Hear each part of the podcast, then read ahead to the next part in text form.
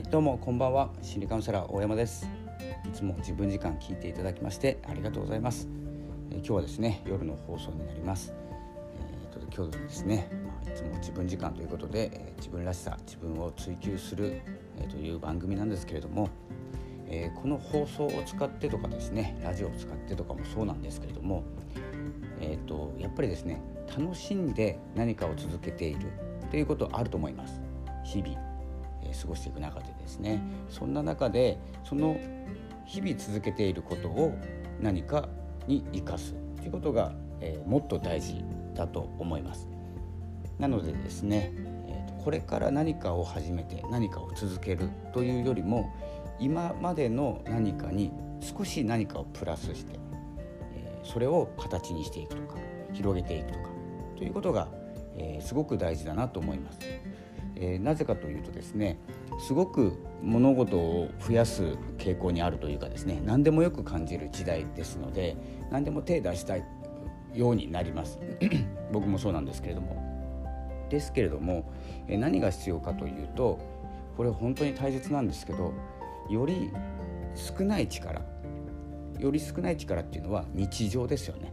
日常のことで何かを生かす。で最大の成果に結びつける。これはま生産性とも呼ばれるんですけれども、まあ、そんなですね難しい言葉を使わなくてもですね日々何かをしていることが何かに役に立つ。例えばビジネスになる、え、商売になるとかですね、まあ、好きなことが商売になる、え、仕事にするっていうのとちょっと似てるんですけども日々やっていることって何でしょうか。例えば読書だったり、えー、まあルーティンでいけばですね歩くことだったりそうですし、まあ、僕の場合はラジオを撮ることもそうなんですけど、え日々やっていること、えー、僕はあんまり、えー、特別なことやらないので、え、ちょっと思い浮かばないんですけど思いちょっと想像してほしいんですけど日々やっていること。で、えそれが例えば仕事になったらどうでしょうかとか、えーと、ビジネスに結びつくものに変わったらどうか、えこれが例えば教える立場になるコーチングとか、えーとですね、何かにつながるものってあるかなって考えた時に例えば読書の仕方もそうですよね。自分の、えーと、読みやすい方法を読書が苦手な人に役立つ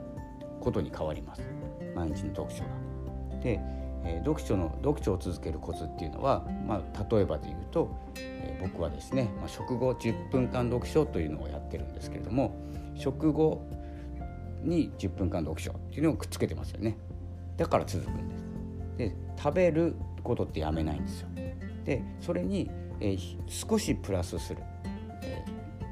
読書をプラスすることで毎日の読書というのができてきます。で年間100冊ぐらい読むんですけどえっ、とですねまあそれをちょっと今減らそうと思っていてえというのは、まあ、読書だけじゃ足りないなと思っていて、まあ、半分ぐらいにしてその半分の労力を、え、ノートを書くことにしようかなとか読書ノートっていうのを書こうかなと思ってですねやってるんですけどでもまだですねペース的には Kindle 本が、え、結構短めでライブ感があるというか、え、新しい情報が手に入るので、え、短めの、え本を読むとですね、まあ、1時間とか2時間で読めるので、えそういうのでですね読書をしていますということもできます。これ毎日のことに少しプラスすることで、え何かにつながるっていうことなんですけど例えばそれがですね、えーと、本当にビジネスになったり読書もビジネスになったじゃないですかなったというかね商売になるんですよ。あのキングコングの西野さんがやってた印本もそうですしあれも本以上の金額になりますよね。ただそれそのためには影響力だったりも必要なのでちょっとお時間がかかるかもしれないんですけど可能性はゼロじゃないということで広がっていきます。このようにですね、えどんなことに結びつけるかっていうのも発想でしかないというかですね何か思いつきなのかなって思ってます。何かを始める。そしてそれを続けるっていう努力よりも今やっていることに何か、えー、少しのプラスでえビジネスになったり、えー、しますので本当にですね、えーよまあ、これはですねちょっと本を読んで覚えた言葉ですけど覚えた言葉なんですけどより少なくしかしよりよくっていうことですね、まあ、エビデンスの問題ですね、まあ、言葉エビデンスっていう言葉もちょっとダメなんですけど、えーと、エビデンスっていうのは、えーと、少ない力で、え大きな力を生むっていうことなんですよね。なので1の作業で10を生む感じです。労働となると1の労働で1の収入とかですね報酬なんですけれども1の行動労働で10ぐらい生み出すのがネットでは可能ですっていう意味の言葉です。ちょっとですねわけのわからない言葉は使わないようにしますね、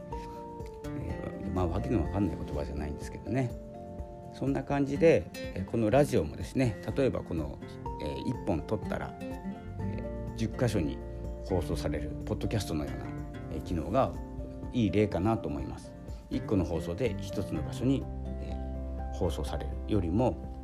1つの放送で今だったらポッドキャストだったら8個か9個ぐらいにえ同時配信されるっていうのがえこの小さな力で大きなえ結果成果を生むということになりますね。そんな感じで、え毎日の日々の生活をちょっと見直していただくと、えもしかしたらですねそれができなくて困ってる人っていうのもいるいらっしゃるかもしれません。ということでここを自分らしさですね自分らしさに結びつけていける、え自分らしさを前面に出せるっていう行動に変わります。ということですね。えそれでは、えー、今日の夜の放送ここまでにしたいと思います。今日もありがとうございました。さよなら。